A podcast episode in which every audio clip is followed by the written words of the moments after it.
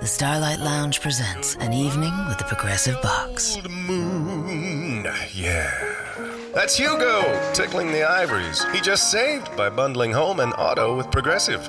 Gonna finally buy a ring for that gal of yours, Hugo? Send her my condolences. Hi-oh!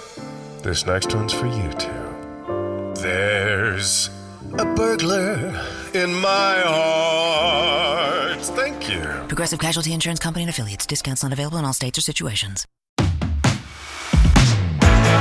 Thank you.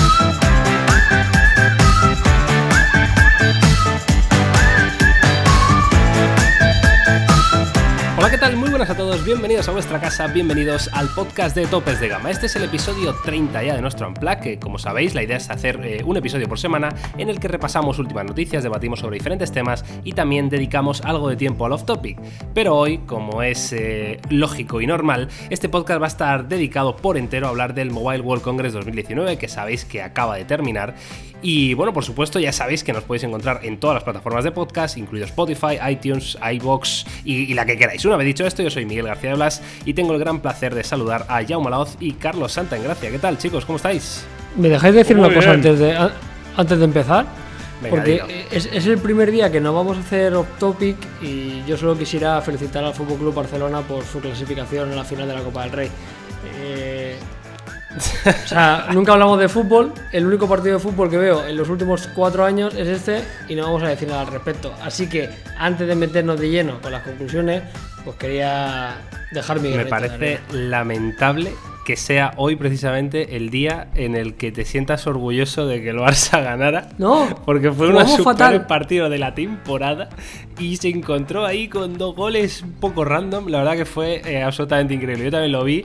eh, en fin, no, no sé ni cómo, ni cómo justificar ese, ese resultado, la verdad. Madre mía, ficticio, ficticios es un killer del área, ¿eh? El tío. El tío va para bota de oro. eh. Va para bota de oro, el ficticio. El tío, cada balón que pilla en el área, ¡pum! para adentro.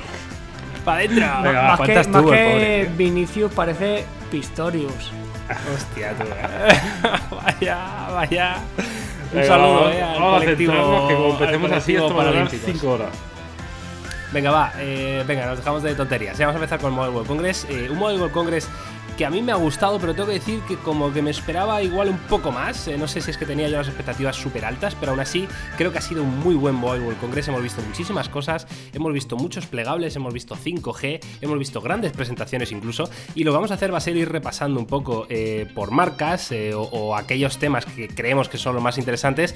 No sé si lo he puesto más o menos por orden de aparición en el Mobile World Congress o el orden que me ha dado la gana. Me, me corregís todos en redes sociales y listo, ¿vale? Entonces, vamos a empezar por Xiaomi que, eh, bueno, hizo la presentación mundial de su MI 9 y también anunció el modelo, el Mi Mix 3 5G, el cual tenía un precio bastante sorprendente. El, el MI9 eh, nos sorprendió a todos, yo creo que, hablo por todos, eh, sobre todo en el precio, ¿no? O sea, porque evidentemente no nos cabía ninguna duda de que iba a ser un, dispositivo fantástico, pero el precio de partida es eh, lo más llamativo, quizá, ¿no? ¿Cómo valoráis vosotros la, la presentación de Xiaomi? Sí, hombre, evidentemente, la verdad que Xiaomi siempre ha sido una marca que la relación calidad-precio ha sido escandalosa, ¿no? De hecho, su estrategia está claro que va muy por ahí y el, y el precio del Mi 9 es una representación clarísima de eso.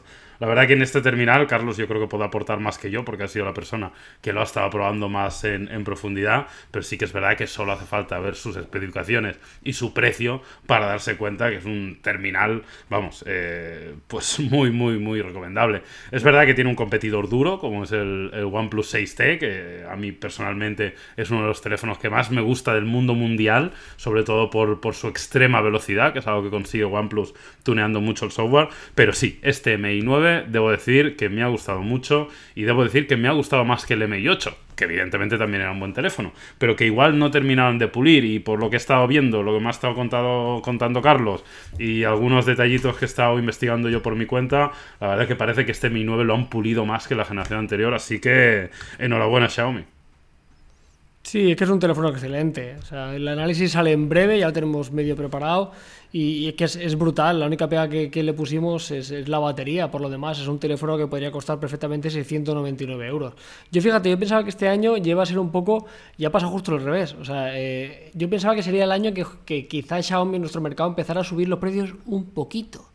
O sea, yo no, no esperaba mucho más, ¿no? Pero que igual es un teléfono que no me hubiera extrañado nada, que hubiera costado pues yo qué sé, eh, 550, 549, ¿no? Para intentar equilibrarse un poco con el OnePlus 6T porque tiene argumentos para pelear de tú a tú con, con él. Eh, no sé, no sé, me parece increíble. O sea, por 449 es un teléfono excelente. Es que tiene muy pocas cosas eh, que reprocharle respecto a un terminal top de 1000 euros. O sea, las diferencias cada vez son menores, yo sinceramente son cada vez menos justificables, que nadie malinterprete, es peor que un Mate 20 Pro, es peor que un Galaxy S10 Plus, por supuesto, pero no hay 500 euros de diferencia ni borracho.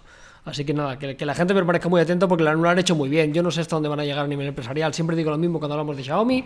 A mí me despierta muchísima inquietud. No sé cuánto tiempo pueden aguantar a estos precios porque es que, es que no tiene sentido y agarraos que me han dado información un poco bajo mano de lo que puede llegar a costar el Redmi Note 7 y es, o sea, es que no es que va a ser un, un solar de 0 euros a, de, de 0 euros a 300 euros, es que comprarse otra cosa será hacer el tonto directamente.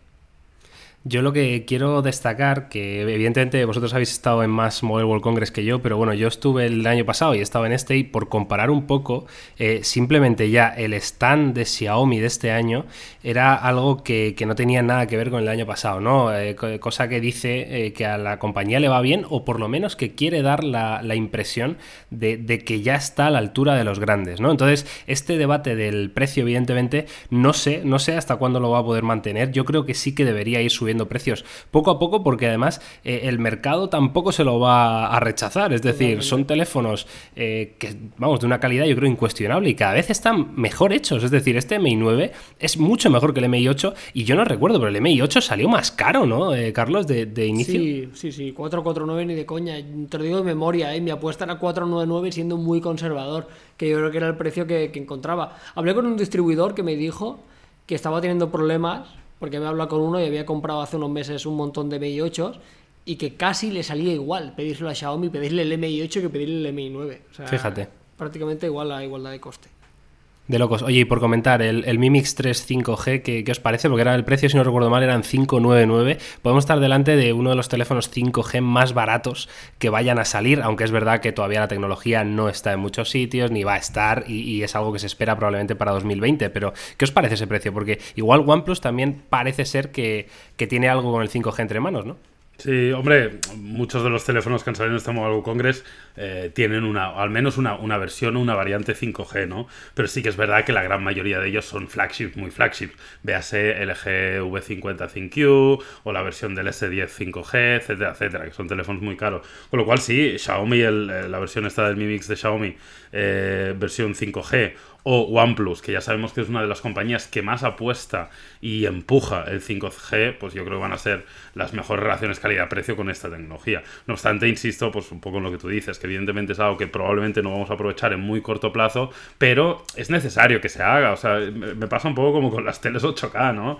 Que dices, no hay contenido, pero claro, es que si no hay un fabricante que la haga, si no se empieza a poner a la venta, si no se despierta un poco de interés, tampoco es, es fácil empezar a producir contenido si no hay soportes en el mercado generados para eso, ¿no? Y sí que os digo porque, bueno, por, porque me consta, no porque yo sea un experto ni muchísimo menos, de hecho las redes es probablemente de lo que menos entiendo, pero sí que he hablado con gente que ha trabajado en el sector durante muchos años en diferentes compañías de telecomunicaciones y, y hablando un poco off the record y en confianza, no voy a decir cosas concretas precisamente porque era off the record, pero uh. sí que dicen que probablemente el 5G va a ser la tecnología que más nos va a cambiar la vida de lo que hemos vivido en, en, en, este corto plazo. Es decir, realmente no es solo que vamos a tener un 4G más rápido, no, no. El hecho de tener un 4G muchísimo más rápido abre las puertas a hacer cosas que hasta ahora eran impensables o estábamos totalmente limitados por la tecnología.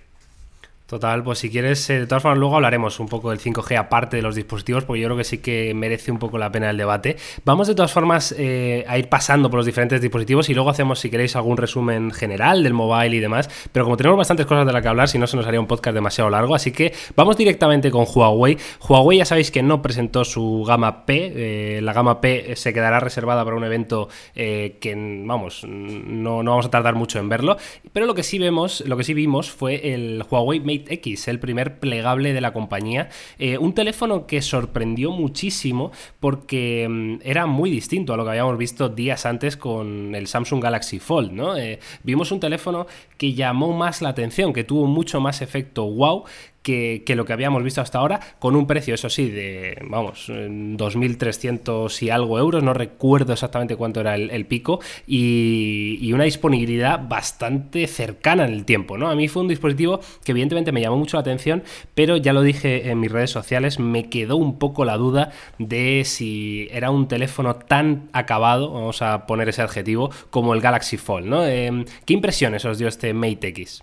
Sí, justo hicimos un vídeo, eh, se publicó hace poquito comparándolo un poco el Galaxy Fold y el Mate X, que también eh, es conveniente decir que es un vídeo y al final todos los que hemos hecho este tipo de contenido hay que tener en cuenta que nosotros no lo hemos podido tocar eh, de primera mano, que eso también es, creo que es la primera vez que, hacemos, ¿no? De, hablar de un teléfono que lo hemos podido ver pero no lo hemos podido tocar, lo cual es, es una pena que ya sabéis que estaban en, vitrinas. Y es un poco el resumen, de lo que tú decías, el, Huawei Mate X es un teléfono muy guau a nivel estético y a nivel de, de innovación, por lo menos parece a simple vista que es un dispositivo como más avanzado en el tiempo que su, que su rival el Fold, pero en el vídeo prácticamente decíamos eso, que, que puede lucir muy espectacular, pero que sí que despierta un poco más de, incógnitas, ¿no? Que el Fold sí que parece que está algo más construido, que está más bajado a la tierra, que puede parecer incluso algo más usable.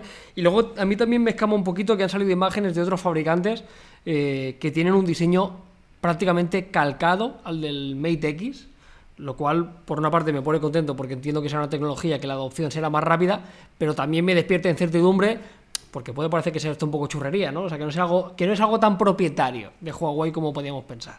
O sea, que estás diciendo que Huawei ha tomado algún diseño de X fabricante. No, yo digo que hay un fabri no, que habrá una fábrica en China que le ha hecho al Huawei, le ha hecho al Oppo y le ha hecho al de la moto. El diseño este, ¿sabes? O sea, no sé, es un poco la sensación que me da. Curioso. ¿Tú, Jauma? Bueno, un poco en la línea, la verdad que, tengo muchas ganas de probarlo. Lo que sí es evidente y creo que es importante meterlo en el debate, independientemente del que te guste más, del que te guste menos, de, que pueda estar más o menos acabado, es que son productos que van a estar separados en el tiempo. Y creo que eso es algo importante de entender, porque contextualiza mucho al producto. Y con separados en el tiempo no se sabe cuánto, pero probablemente unos cuantos meses. El Galaxy Fold tiene fecha de comercialización el 26 de abril, si no recuerdo mal, mientras que el de Huawei pues no tiene fecha, ¿no? Y lo más probable, por lo que dicen los rumores, lo que se especula es que vaya para finales de año, por así decirlo, ¿no? Entonces es como si, no sé, como si de repente te enseñan ahora en el Mobile World Congress, te enseñan pues el nuevo iPhone pues probablemente mola mucho verlo ahora, ¿sabes? Pero igual cuando lo presenten en octubre, pues se, contextualizará diferente con el mercado que, tiene, ¿no? Con lo cual creo que eso es importante también recalcarlo. Pero bueno, nada, em, hype alto y ganísimas de probar los dos, ¿eh? ¿eh? También siendo conscientes de que esto va a ser una primera versión, tanto para uno como para otro. Es decir, yo no espero un producto perfecto, genial o sin ningún fallo. Yo espero un producto evidentemente de calidad, porque tanto Huawei como Samsung no sacarán al mercado algo que no sea de calidad, pero que probablemente tendrá mucho que evolucionar en las siguientes generaciones. A mí me ha hecho pues, gracia, a mí me ha hecho gracia una, una, cosa que he visto en redes sociales, porque este tipo de productos se ha polarizado mucho y creo que va mucho con, con, con cómo eres como persona, ¿no? Había gente que estaba encantada y le perdonaba muchos males y le perdonaba el precio, como nosotros, yo creo, ¿no? Porque al final se entiende lo que es. Y luego había gente que era como muy escéptica y, y tirando por tierra un producto que, que viene por lo menos o está destinado a revolucionar un poco el sector de la telefonía móvil y mucha gente poniéndole pegas ya como si fuera un producto final o si era muy caro o esto se va a romper o qué pasaría con las fundas o se me va a rayar cuando lo mete en el bolsillo no sé, eh, vive, ¿no? Un poco, quiero decir, o sea, disfruta de este momento que muy la leche pero era, era, era muy fácil de localizar, ¿no? La gente que estaba muy a favor y gente, te diría que que hasta puede que más, o por lo menos hacían un poco más de ruido, que es un poco más lo habitual también cuando son comentarios negativos, pero gente como muy escéptica, ¿no? Y un poco como enfadado, como diciendo, esto es una puta mierda. Por cierto, eh, me gustaría añadir una cosa que no, que no os la he comentado a vosotros dos, pero que sí la he comentado con compañeros en el, en el Mobile Congress y es muy loca. De hecho, os invito a todos los que nos están escuchando y a vosotros también, ¿eh, Carlos y Miguel, que abráis ahora mismo una pestaña en vuestro navegador. Tenéis un navegador a mano, ¿no? Venga. No, no me digáis que no. no me digáis que no tenéis nada. Sí. Abrir, Ejercicio Yauma, venga, es, que, es que vais a flipar, ¿eh? debo reconocer que esto no, no, lo he descubierto yo, me lo comentó un compañero, Justo Hernández, que, bueno, de, de Mobile Today. Le mandamos un saludo, ¿eh? Y le mandamos un saludo, pero abrid el navegador y buscad en YouTube, ¿vale? Eh, poned advertisement Samsung Fold ¿vale? Anuncio Samsung plegable. Advertisement Samsung ¿Sí? Fold, ¿vale? Lo- bueno, estas son las palabras que he usado yo, ¿vale? Entonces veréis que os salen los resultados. El segundo resultado, veréis uno que pone Samsung Young Folding Smartphone Ad from Sí. CES 2013, ¿verdad? 2013. Sí. LOL. O sea, este anuncio es de 2013, ¿de acuerdo? Pues avanzad Vale. hasta el segundo. Igual os acordáis de este No anuncio. me ¿eh? sale no- ahí. Ese. ¿No te sale? ¿Cómo te va a salir? Ford Carlos? 2013. No te va a salir, Carlos. A ver, te- ¿quieres que O sea, te lo pero mande? CES 2013 pone. Sí, es del CES 2013. Samsung John Folding Smartphone Ad Este. from CES. Carlos, Vale. este es. este. Me hace mucha gracia porque estoy viendo a un tío con gorro con el típico auricular Bluetooth este horrible. Mira, Y pa- sale para, ahí no, al 2013 follow, esto parecía la leche. para no haceros perder el tiempo, ¿vale? Vamos a lo que nos interesa. Avanzad hasta el segundo 36. ¿Vale? Todo el mundo, ¿eh? Los que nos Vale. estáis escuchando, todos. Estoy ya, estoy ya, estoy ya casi. Vale. Vale, ya, ya está. Carlos, ¿tú lo tienes? Oh, Sí. lo coge, lo plega. Venga. Pimba. Vale, Al pues bolsillo. darle al play. Es el puñetero Galaxy Fold. O sea, en 2013 es el Galaxy Fold casi Mm. Parecido, igual sí. que lo que han presentado. O sea, realmente es como muy evidente que lo tenían en la hoja de ruta, ¿no? Y lo mejor viene ahora si avanzáis al minuto 1.30, ¿vale? 1.30, venga. Y Madre mía, esto, ya casi se esto es- acaba. esto es el, el- Crea tu propia aventura en formato podcast. Sí, me gusta, me gusta esto, ¿eh? Vale, ¿y aquí No. qué pasa? ¡Oh! dale a play. ¡Oh! ¡Oh! est- estáis viendo el móvil que sacará. Samsung en un par de años, ¿no? ¿Ves? Esto sí, tío. es- ese sí, ¿ves? Ese sí que mola. O sea, El, el- bueno, para el que no lo esté viendo, por si acaso hay alguno que no lo está viendo. La, eh, cara, la, cara de la, a chi- la un- cara de la chica ha sido de. Oh, oh, Ha oh sido fucking larga God, la eh. tiene, ¿no? la Ha sido, pantalla. ha sido un poco de. Madre mía, cómo se te despliega, ¿verdad? Bueno, el chico ha sacado del bolsillo una especie de. ¿De qué era eso? Yauma, no sé. Bueno, es un, es un smartphone con pantalla enrollable, un poco como la tecnología que presentó este año LG en el CES, ¿no? Pero llevado a otro o sea, nivel imaginaos, smartphone. O sea, voy a decir un bolígrafo, pero no, era un poquito más ancho que un bolígrafo, pero pulsaba eh, un botón y se desplegaba, parecía una pantalla que estaba enrollada dentro del bolígrafo y, y hacía una pantalla casi de tablet, ¿no? Evidentemente esto es tecnología de, de pantallas enrollables, que lo hemos visto, por ejemplo, en Sí, el sí. CES con la televisión de LG enrollable, el LG Signature este, que de hecho hicimos un vídeo y, y era esa tecnología, claro, eso, reducido al tamaño de un smartphone, pues nos dan cosas tan impresionantes como esta. Desde luego, eh, Jauma, muy curioso, me ha gustado ¿eh? este ejercicio que has hecho aquí, So- sobre ejercicio todo- interactivo. Sobre todo como reflexión de que en 2013, bueno, en 2013, lo enseñaron en, en enero de 2013, es decir, esto igual lo imaginaron en 2012 o en 2011, vete a saber. Ellos ya tenían en la hoja de ruta el teléfono plegable y es extremadamente parecido el que han sacado al anuncio, con lo cual han sido muy fieles a, a- a su imaginación o a cómo creían ellos que sería esto y, y nos está da- dando la pista de lo que imaginan en el futuro. Eso no quiere decir que vaya a ser verdad o que hayan cambiado de opinión, pero con el Fold no ha sido así, ¿eh? porque lo que han sacado se parece muchísimo a lo del anuncio. Sí, sí. Así que no me extrañaría nada en dos años ver este cacharro. Total. Vale, eh, yo os voy a decir un par de cosas eh, a raíz del plegable de Huawei y del de Samsung. Eh, yo tuve la suerte de asistir a una charla de, bueno, que daban, no me acuerdo los ponentes, pero vamos, gente importante del sector, que era sobre el futuro. Y ellos habían hecho un montón de predicciones, creo que eran como más de 100 predicciones de, lo que iba a pasar en los, últimos, en los próximos 5 años. Entonces, hablaban de, los smartphones plegables y decían que iban a llegar, ellos creían que iban a llegar a, a ser estables en el mercado en 2022. No, no masivos, ojo, pero sí que iban a tener un nicho importante de mercado, ¿no? Sobre todo para gente, eh, pues eso, de poder adquisitivo alto, ejecutivos, que, a nivel de productividad lo quieran eh, enfocar, pues como empezó siendo un poco la gama Note, ¿no? De, Samsung quizá.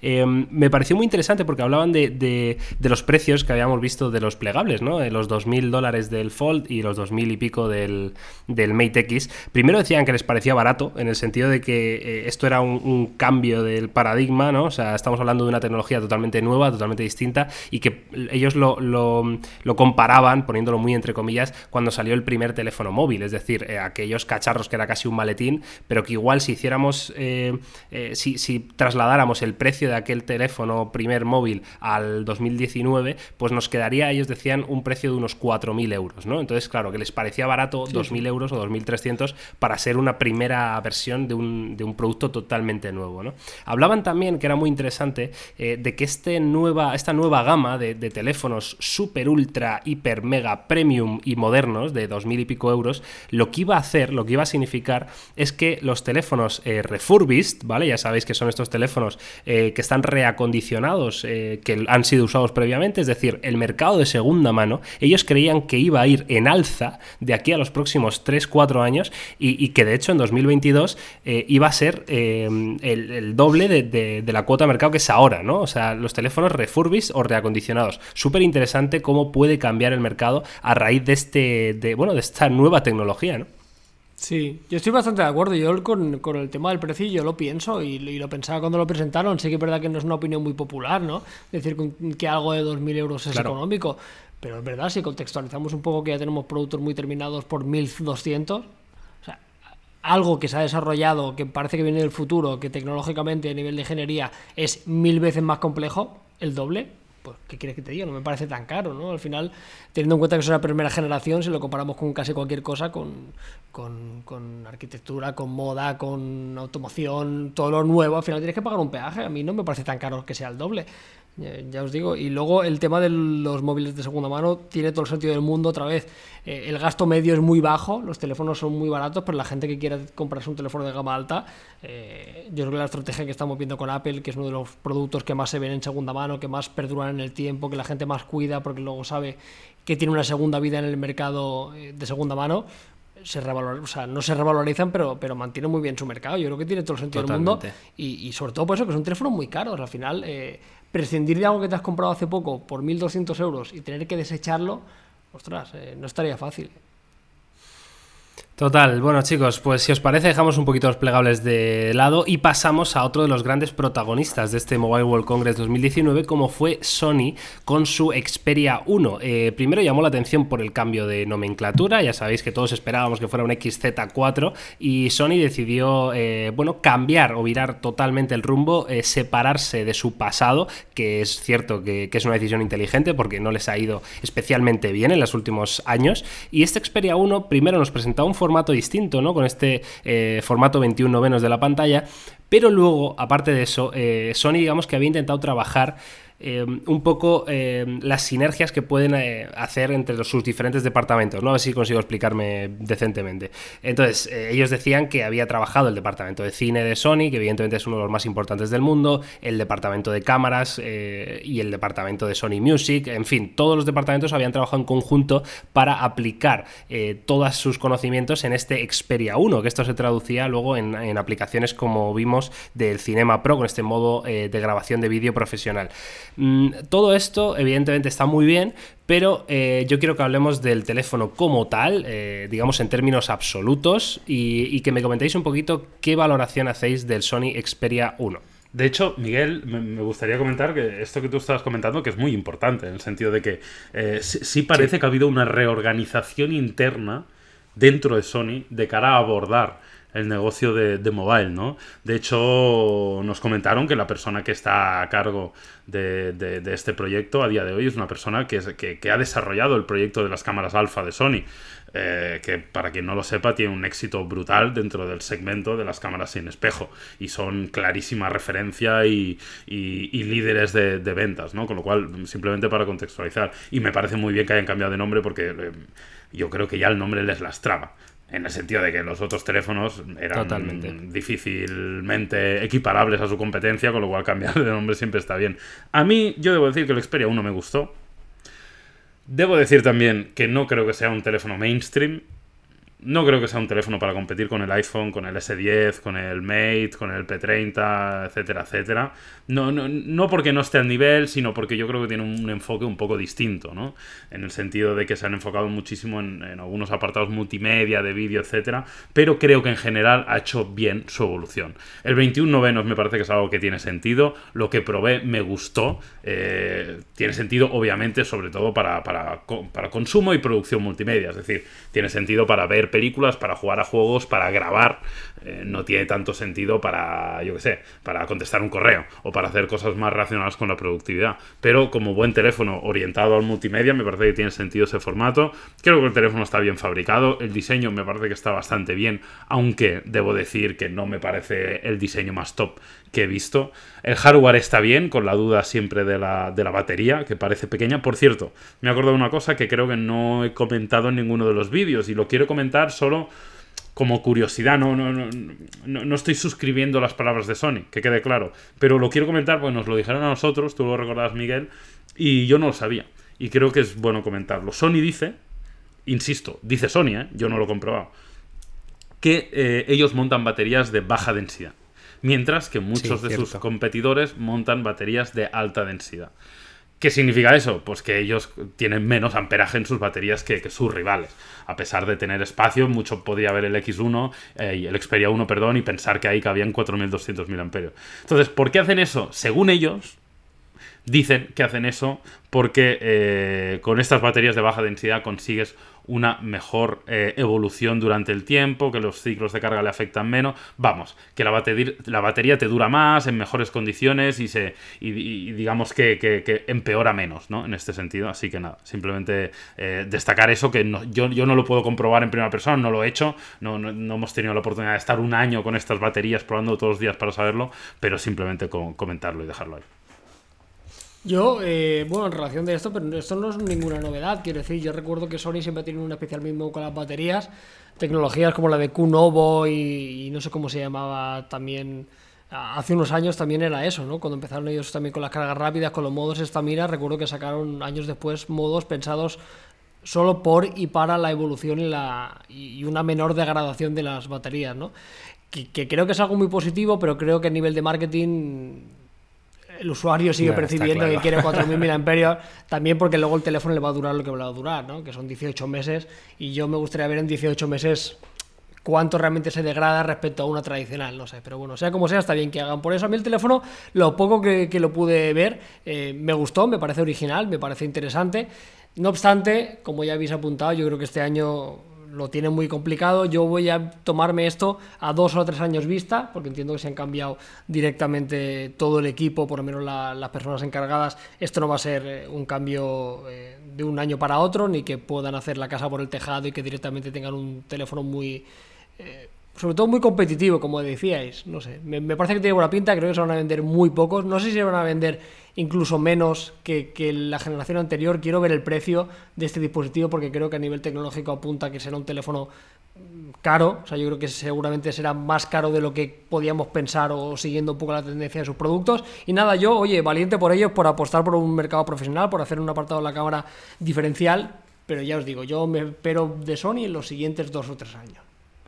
Sí, la verdad que, hombre, yo, yo tengo que decir también que a mí me ha gustado el Xperia 1. Creo que va a ser un dispositivo que va a estar, eh, bueno, muy destinado a aquellos eh, pequeños inconformistas, ¿no? De, la tecnología, es decir, gente que esté buscando algo distinto, algo eh, que, no sea el sota caballo rey que vemos en el mercado, que evidentemente, por suerte, ya cada vez con estos los plegables se va a ir distanciando más, pero evidentemente hoy por hoy todos los teléfonos son prácticamente calcos, ¿no? No, no sé a quién le escuché la expresión de que eran todos pingüinos, ¿no? O sea, que era había muchos pingüinos por todos lados y, bueno, pues las diferencias eran mínimas, ¿no? Entonces este Xperia 1 me parece diferente, a mí personalmente me suelen gustar las cosas diferentes, me gusta el formato, me parece cómodo, porque es verdad que al ser 21 menos es más largo, pero también es más estrecho, es decir, en la mano era bastante cómodo el, grip con una sola mano, hablo, ¿eh? Em, luego el tema de la cámara a mí me gustó mucho, evidentemente igual es porque nos dedicamos a esto del vídeo, pero me, pude imaginar haciendo clips con, esta grabación de vídeo profesional y demás. Eso sí, lo que no me gustó, y lo tengo que decir porque eh, no quiero que se me escape, aunque evidentemente tendréis en las futuras reviews de, topes de gama y demás eh, todos estos detalles, pero bueno, ya que estamos hablando de ello, pues lo digo. El, tema del desbloqueo, ¿no? Eh, la huella dactilar en el lateral y luego me, sorprendió que tuviera, como aparte de la huella, tenía un botón de bloqueo debajo de la huella, un botón, por cierto, súper chiquitito y realmente incómodo, ¿no? De, accionar. En fin, el dispositivo como tal a mí me gustó. tengo muchas ganas, que creo que se está hablando poco, porque evidentemente no, se, no se ha podido probar, pero tengo muchas ganas de ver qué tal es el rendimiento de las tres cámaras. Si bien es cierto que las tres cámaras son eh, lo que tienen cualquier fabricante, es decir, tres sensores, 12 eh, megapíxeles, mm, uno gran angular, otro telefoto y otro principal, etcétera, etcétera, tengo ganas de ver cómo se van a comportar esos sensores.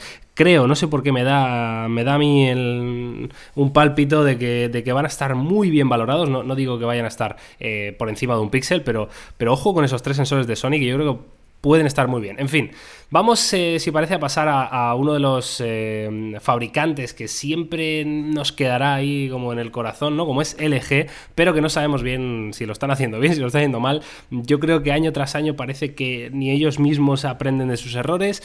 Hablo del LG G8, hablo del LG V50 con esta, mm, bueno, esta funda que presentaron así que, que te daba otra pantalla, ¿no? Para poder interactuar. Y, y quiero comentar que a mí estos LG me han gustado muchísimo en cuanto a diseño, creo que hay un buen trabajo por parte del LG. Sobre todo hay un detalle que me encanta, que es que han conseguido esconder la, mm, bueno, el elemento de cámara de las tres cámaras traseras o dos cámaras traseras, lo han escondido totalmente en el cuerpo del dispositivo. Es decir, si tú pasas el dedo por la, parte trasera del LG, no notas absolutamente nada eh, que empañe tu experiencia, ¿no? Es como un diseño muy liso, es como tocar, pasar el dedo por un cristal, no sabes dónde está la cámara, no sabes dónde está nada, y eso a nivel diseño me parece que tiene mérito. Ahora bien, el teléfono teléfono eh, de por sí, pues bueno, eh, vosotros lo habéis podido probar un poco más. Yo, yo la verdad que lo, tuve dos minutos en mano. Y, qué os parece lo nuevo del LG, chicos? Complicado. Eh, no sé, a mí yo debo reconocer que me deja, me deja un poco frío. no sé si es también porque la presentación me parece que es una de las peores presentaciones a las que he asistido, desde el punto de vista de, de lo que es hacer una presentación, para quien no estuviera ahí. Además, fue una presentación el domingo de, Mobile World Congress, ¿no? Que es un día que para la gente que, que acude a las presentaciones, para los periodistas sobre todo, es un día duro, es un día largo, es un día intenso, que tienes que estar pendiente de muchas cosas. Y su presentación, eh, creo recordar que era a las siete y media de la tarde. Es decir, que uno ya está terminando el día, viene cansado y demás. Entonces, si nada más empezar la presentación, montas una mesa redonda para que divaguen sobre la vida eh, el, el, responsable del EG con el responsable de Qualcomm, con el responsable de no recuerdo quién más, para hablar del 5G y no sé qué, como si fuera eso, un coloquio, pues claro, te puedes imaginar cómo estábamos todos mirándonos, como diciendo, por favor, anuncia el producto, déjame hacer mi trabajo, que tengo ganas de irme a casa, que estoy muy cansado, ¿no? Igual eso, eso eh, ha generado en mi mente que, que, esté menos predispuesto a ver las cosas buenas de los LG, ¿eh? igual, igual es por ahí. Pero, pero sí que es verdad que coincido contigo que no me disgusta el diseño, me parece que, que, están muy bien acabados, en mano la verdad que sientan muy bien, me gustan bastante los colores del LG G8, que son yo creo llamativos y, y bonitos. Pero. Ese rojo era bonito, ¿eh? Exacto. Pero no lo sé, habrá que probarlo. A mí me, deja un poco frío porque me. Eh, lo encuentro un poco falto de una personalidad clara, ¿no? En este sentido. Por ejemplo, eh, una de las innovaciones relacionadas con, con, este nuevo terminal, con el G8, ha tenido mucho que ver con el TOF 3D que hay en la parte delantera, que te permite desbloquear tu teléfono con la mano o incluso utilizar gestos de cara a la interacción, que no, que no está tan mal. Ojo, eh, eh, da, mucho lugar a hacer bromas, lo sé. sé que da lugar a, hacer ahí unos chascarrillos. Pero yo lo probé y para algunas situaciones me parece curioso. Veas, estoy cocinando, estoy haciendo cualquier cosa y poder subir y bajar el volumen sin tener que ensuciar la pantalla y el teléfono y tal. No, no lo veo mal. Pero sí que es verdad que, en muchos otros aspectos tú ves la competencia directa y, y cuesta. Yo creo que el eje lleva años sin saber exactamente dónde va. Y, eso es, eh, es difícil, es difícil. Sí, yo, yo voy a ser muy breve. Yo creo que es un error absoluto. no, aportan nada al mercado, no tienen ningún factor diferencial mejor que la competencia. Y lo leí unos compañeros del sector y creo que lo define perfectamente. LG lleva muchos años intentando buscar soluciones a problemas que no existen.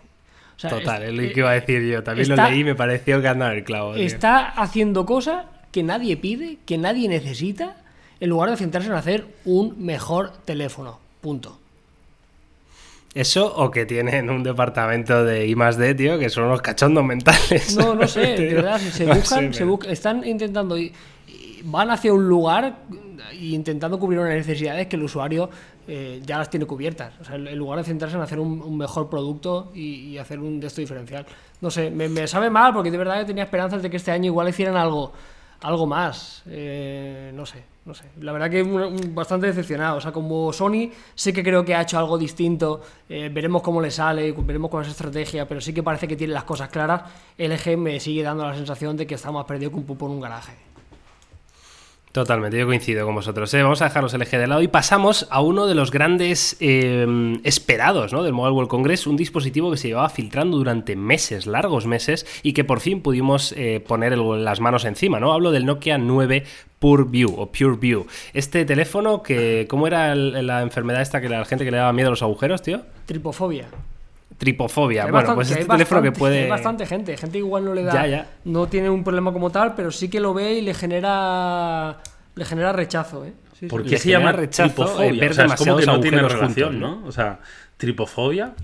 Se tenía que sí, llamar llama aguja, agujerofobia. O claro. hoyofobia. Pero es como, hoyofobia. Es como que no encaja, ¿no? Pues te, lo, te lo voy a buscar, seguro que tiene, tiene, tiene seguro, que tener un seguro. sentido. Sí, sí. Seguro. Desde que... luego este, este Nokia, o sea, también incluso a los que tengan aracnofobia también les puede generar inquietud, ¿no? Porque son Sí, esos ojos ahí de la araña. Bueno, este es, teléfono bueno, es realmente perfecto. la fobia al patrón repetitivo. Buah. ¿sabes? A, a, tener un mismo patrón, una misma figura muy cerca, muy, muy repetitiva. Sí, sí.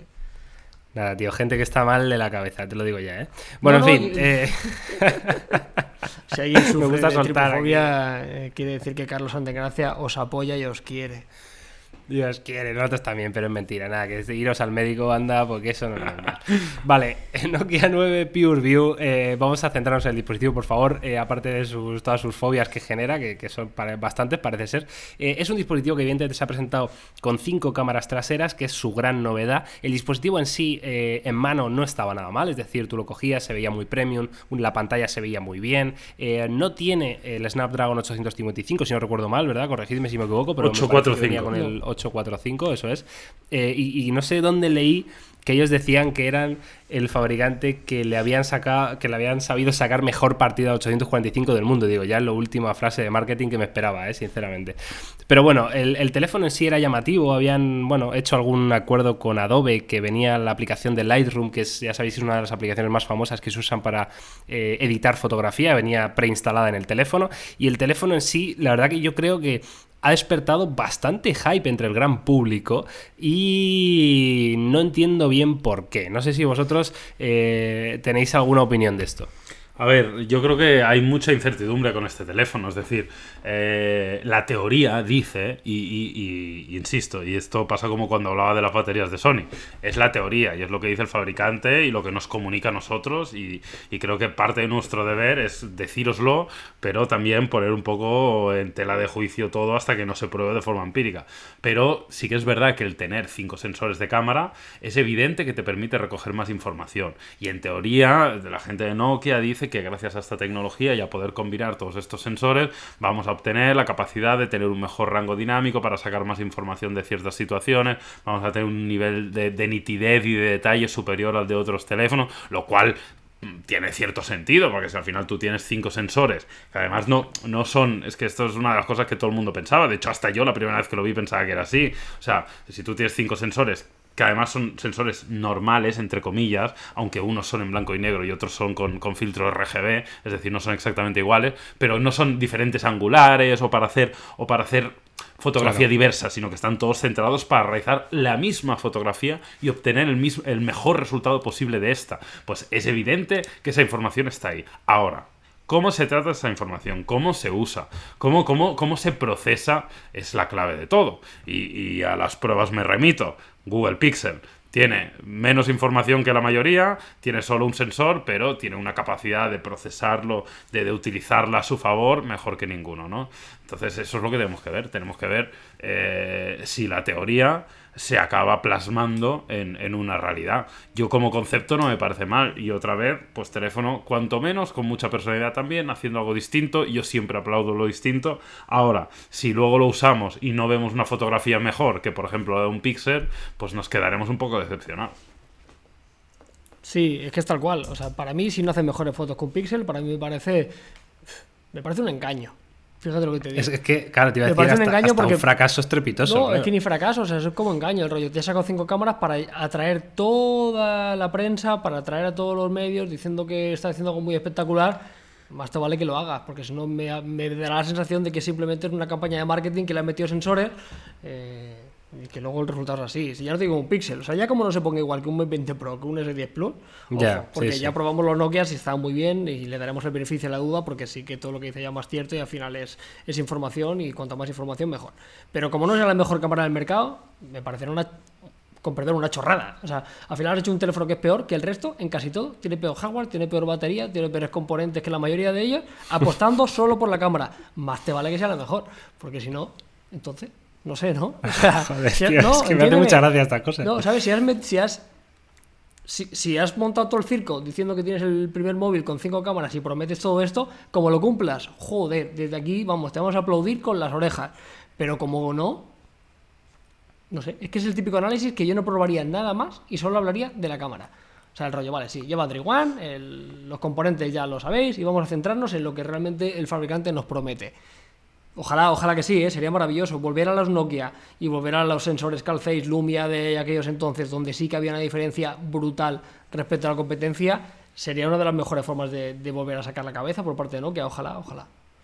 Totalmente de acuerdo. Además, yo creo que les haría mucho bien, ¿eh? Si consiguen diferenciarse, porque esto, este eslogan Pure View, desde luego, va enfocadísimo a la cámara. Y, si consiguieran diferenciarse como los Nokia antiguos en tener la mejor cámara del mercado, una diferencia abismal, pues sería una fantástica noticia para ellos, desde luego. Así que, eh, nada, yo creo que vamos a terminar, eh, no sin antes comentar el dispositivo más extraño que hemos visto en el Mobile World Congress 2019, que también tiene que ver con las pantallas plegables o flexibles, que lo presentó Nubia. Eh, ya sabéis que Nubia es una de estas filiales de ZTE, me parece que es, y presentó el Nubia Alpha, que es un wearable, ¿vale? Es un el primer wearable, podríamos decir, con pantalla plegable o flexible, que ellos, bueno, ellos hablaban que era también un smartphone, ¿no? Pero ya te digo yo que de smartphone tenía bastante poco. Eh, lo estuvimos viendo, ¿verdad, Carlos? Eh, un, dispositivo muy curioso que de hecho, eh, probablemente esto, seguramente este podcast se publique viernes, día 20, nada, día 1 de, iba a decir 29 de febrero, tío. Eh, día 1 de, marzo. Y ayer, eh, jueves, ya tendréis publicado, en este caso en Topes de Gama Plus, el- un vídeo sobre el Nubia Alpha, sobre todo para ver la interfaz, porque tenía un par de cosas muy interesantes que se podía eh, mover la interfaz mediante gestos, un poco como lo que hizo LG, pero quizá mejor hecho, ¿no? Entonces, eh, ¿qué, os parece este concepto de wearable? Esto ya lo hemos hablado en otro podcast, que, que esto de las pantallas flexibles tenía muchísimo sentido para, no sé, para aplicarlo en los wearables, ¿no? El, el Cartier inteligente le llaman. Tiembla Rolex. Tiembla turbillón. Raro, ¿eh? El concepto muy, muy raro. Yo no le, no me le recuerda un futuro, reloj que se podría haber presentado en el 2012. Claro. ¿Sabes? O sea, en el 2012 habría dicho, ole tus cojones. ¿Sabes? Porque en, en momento no existían y era muy difícil. Como dice el, el- el filósofo, mejor filósofo de nuestro tiempo, que no hay nada más difícil que imaginar el futuro. Entonces, en el 2012, cuando no existía los wearables, podía entender que alguien se tirara a la piscina con algo así, ¿sabes? Del rollo, joder, no has visto ninguno, o sea, eres el primero que lo hace. Eh, pero, hostia, eh, que, que ya, ya hay unos cuantos en el mercado, ¿eh? Llama mucho la atención. ¿Nos gusta lo diferente? Sí. ¿Nos gusta lo tan diferente? Pues ya no lo tengo tan claro. Pero esto tú se lo das a, a Nicky Jam, tío, y le, le da todo el flow ahí, ¿eh? Con esa pulsera de oro de 18 Bueno, quilates, el tío ahí. "Bueh, Lo primero te lavas la boca para hablar de Niquilla. Me siento un ganador. Eso, La musiquita eso es lo esa primero. buenísimo, ¿eh? O sea, No sé, no sé, muy o sea, raro, muy tú- extraño, muy extraño. A, a Nicky Jam le ves, ¿no? Con un Nubia A. Nicky Jam, sí, a Nicky. Jam lo veo con lo que quiera. A Nicky Jam lo veo sin reloj, no necesita el tiempo. Él es dueño del tiempo, no necesita saber qué hora es. Él es indiferente. Es que se, se podría ver sus videoclips, tío, ahí en el Joder. reloj, en formato panorámico. Absolutamente. Es una barbaridad. Jauma, ¿qué? ¿Has visto el cacharro o qué? Poca cosa, he visto lo que se ha publicado y, y un poco por, por de esto no, no tuve la posibilidad de verlo en persona, pero sí que es verdad que es un producto que es muy raro. Es lo que dice Carlos, si se hubiera presentado hace unos años, ni tan mal, porque hasta cierto punto Claro. pues era el momento de investigar con estas cosillas. Eh, yo creo que se les enseñó la lucecita dijeron aquí todo lo que sea flexible va a tener hype, y de hecho un poco sí. porque de hecho estamos hablando en Sí, este podcast sí. de esto y, y sé que mucha gente ha hablado de este producto en el Mobile World Congress y probablemente por eso, pero, pero no, pero no, no, deja, no deja más que eso. Otra cosa es que a Nubia le sirva esto para, para investigar, para poder en el futuro aplicar estas tecnologías a otros productos, que no nos olvidemos que a veces también sale para eso, ¿no? Es un poco como... eh, no sé, ¿no? Co- como la moda cuando en la pasarela ves algo muy extravagante, pero que igual a partir de ahí pues consiguen luego hacer cosas un poco más, más mainstream o cuando en la Fórmula 1 se aplica algo para un coche de carreras, pero que al final acaba aplicando de otro modo a los coches de calle, ¿no? Pues yo quiero pensar que también fue un poco eso, ¿no? Fue un poco vamos a jugar e investigar con la tecnología por si aprendemos con el proceso y al final lo acabamos aplicando a otra cosa. Pero vamos, el producto final No, como desde tal me luego- parece poco más que una chorradilla.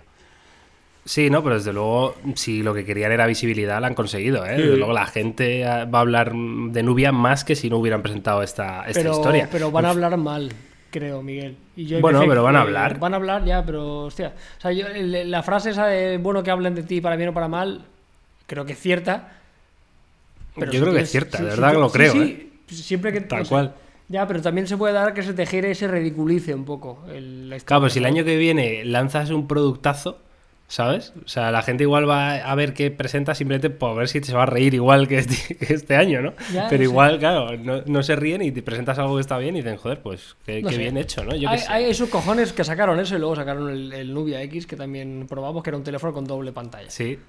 Sí, desde luego están apostando por cosas bastante extrañas, ¿eh? Un poco como, como LG, ¿no? Quizás están buscando soluciones a problemas que no existen. fí- Fíjate porque tenía, tenían ese, tenían el, o sea, tenían la- el, el reloj flexible, tenían la doble pantalla y luego tenían Sí. el smartphone eh, gaming. También. Te lo digo, te lo digo de recuerdo, te lo digo de memoria, pero no me suena haber visto un teléfono tradicional de Nubia en el stand. O sea, no, me pues suena es haber verdad, visto un ¿eh? teléfono teléfono.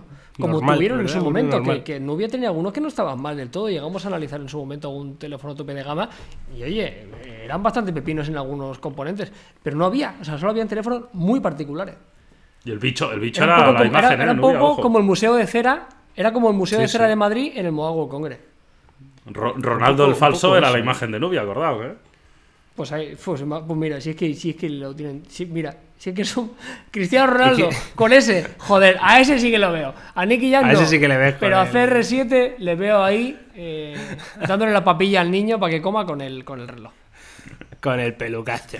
Bueno, chicos, va, vamos a hacer un- una valoración general rápida y ya terminamos del Mobile World Congress en general. Yo voy a empezar diciendo que, que es un mobile que tenía muchísimas ganas, que creo, sinceramente, eh, lo digo con la mano en corazón, eh, no, no hablando del mobile en sí, pero sí con la salida del Mate X y, tres días antes con el Galaxy Fold y todas las pantallas y, la intención por los plegables que hemos visto, creo que es un mobile eh, para la historia. Creo que este mobile va a pasar a la historia como el mobile 2019 en el que vimos por primera vez la tecnología plegable, la tecnología plegable llevada a un smartphone, porque esta tecnología evidentemente no es nueva. Eh, de hecho, ya vimos, no me acuerdo en qué CES fue, yo creo que hay CES de 2011 que ya hay pantallas flexibles. De hecho, me suena que el LG Flex, no sé si os acordáis vosotros de ese teléfono, eh, bueno, decía ya que su pantalla era flexible. De hecho, tenía esa, esa- ese diseño como una curvita, ¿no? Que, que servía, entre otras cosas, para guardarte el teléfono en el culo y hacía la forma perfecta, ¿verdad? Del, de tu trasero. En fin, eh, creo que ha sido un mobile para enmarcar. Eh, ha faltado cosas, para mí me han faltado que Huawei echara el resto y, presentara también sus, sus P, ¿no? su gama P30 y, de verdad tuviéramos ya un poquito todas las cartas sobre la mesa. Me ha faltado OnePlus. eh, sé que OnePlus no suele, pero creo que ya tienen un poco eh, la entidad suficiente como pa- para empezar a tener más presencia en un, en un Mobile World Congress a nivel de tener un stand propio, de presentar algo decente, interesante y curioso, ¿no? Esta es un poco mi, valoración. Bueno, sí, lo entiendo. Yo la verdad que eh, creo que no lo he comentado ¿eh? al principio, pero tú al principio, Miguel, decías que, que igual te había generado un poco de bajona, ¿no? El mobile. Y, y yo te diría que igual al revés, en el sentido de, pero por... Pero porque iba con unas expectativas bajas yo al mobile, ¿no? Eh, Tú ibas con bajas. Sí, iba bajas desde, desde el punto de vista que digo, bueno, está ya todo el pescado bastante vendido. eh, honestamente pensé que no podríamos probar el, el Mate X, como así ha sido, pero eh, tenía dudas de que incluso lo pudiéramos grabar y, y hacer un vídeo o saber todas las specs. O sea, de- de- en, en el fondo digo, estos se van a hacer como hizo Samsung en el CES, que lo van a enseñar así ¡up! y, y para casa, ¿no? Pero afortunadamente no, no ha sido así. Y, y luego he visto algunas sorpresillas, ¿no? Que por ejemplo no hemos hablado en el podcast porque esto sería infinito. Pero bueno, lo que vimos de Lenovo, por ejemplo, me gustó mucho el teléfono este Sí. eh, super top con unas especificaciones eh, realmente altas y demás. Ya sabemos que, Sí. que, el- que el mo- que las ferias, no, no el mobile, que las ferias están perdiendo ligeramente fuelle. De hecho, y ya no solo en tecnología, ¿eh? tecnología es una representación, pero pasa en todo. En todos los sectores las ferias, en, en- pasa en videojuegos, eh, pasa en automoción, pasa en, muchos otros segmentos, ¿no? Y probablemente es un poco lo que nos depara el futuro, de que las ferias pierdan un poquito de fuelle. Pero, pero aún así, yo debo reconocer que al final mobile pensaba que habría menos contenido y ha habido más del que yo esperaba y, me parece que no ha estado mal. Aparte de- del hecho de que ha, sido el mobile de los, de, los primeros teléfonos eh, plegables de la historia y tal, pero luego no ha estado tan mal en cuanto a contenido, así que en general me voy contento. Sí, yo también. Yo es que creo que sido el mobile que- que tenía que ser, a excepción de los plegables, que nadie se lo esperaba. Yo creo que si quitáramos a los plegables de la ecuación, habríamos tenido un mobile digno, digno y normal. Quizás estaríamos Sí. hablando que era el mismo que el año pasado y lo mismo, con la pequeña diferencia de que Samsung lo adelantó, pero bueno, lo adelantó tampoco que casi, casi se podría decir que, que estaban marcados dentro del Mobile World Congress, porque al final fue una semana y tampoco se dilató mucho más en el tiempo para que hubiera una diferencia clara. ¿no? Al final, por llegar ahí ya con, con todo presentado y hacer quizá una campaña de marketing más fuerte eh, en el mobile. Eh, Yo muy contento, sobre todo por eso, porque ha sido lo que todos esperábamos con la llegada de los flexibles, con una tecnología que realmente sí que parece que va a cambiar todo, que sí que también nos da un poco de aire fresco a los que nos dedicamos a esto. eh, por, apostar por algo diferente, por no aburrirnos con más de lo mismo, con más especificaciones, con más diseño, con más porcentajes aprovechables de pantalla, porque al final son todos iguales, o meterle más sensores a los smartphones. Así que contento, contento y, bien, un buen Mobile World Congress. Y como tú decías, Miguel, un Mobile World Congress del año 2019 que vamos a recordar para toda la vida, porque seguramente yo, de- desde los años que llevamos dedicándonos a esto, bueno, pero que es- creo que es una obviedad, ha sido el, el Mobile Congress más llamativo en lo que a presentaciones se refiere.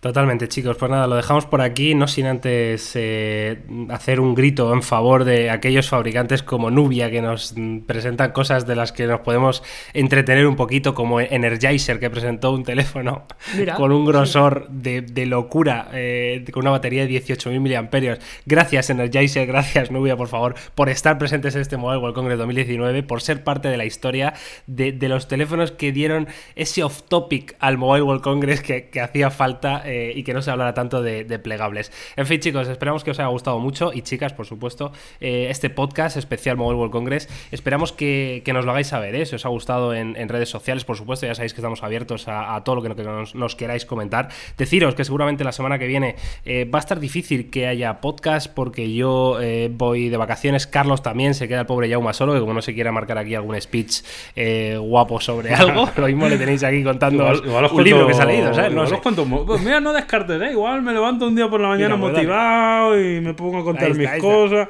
Bueno, no lo creo. No, no, no voy a engañar, no sé. No lo creo que, que es puto vago de mierda. bueno, chicos, que un placer, que vaya muy bien, ¿vale? Venga, hasta luego.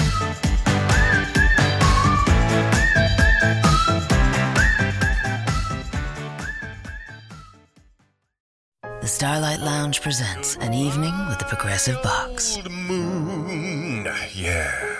That's Hugo, tickling the ivories. He just saved by bundling home and auto with Progressive. Gonna finally buy a ring for that gal of yours, Hugo? Send her my condolences. Hi-oh! This next one's for you two. There's a burglar in my heart. Thank you. Progressive Casualty Insurance Company and affiliates. Discounts not available in all states or situations. Napa Know How. This month, at your local Napa Auto Care Center, when you get a premium oil change with a cabin air filter, you also get a $15 mail in rebate, which means the pros do the job and you get paid. Wait, what? Get your premium oil change and a cabin air filter and save 15 bucks at Napa Auto Care. Quality parts installed by the pros. That's Napa Know How. Napa Know How. At participating Napa Auto Care Centers. Offer ends 43019.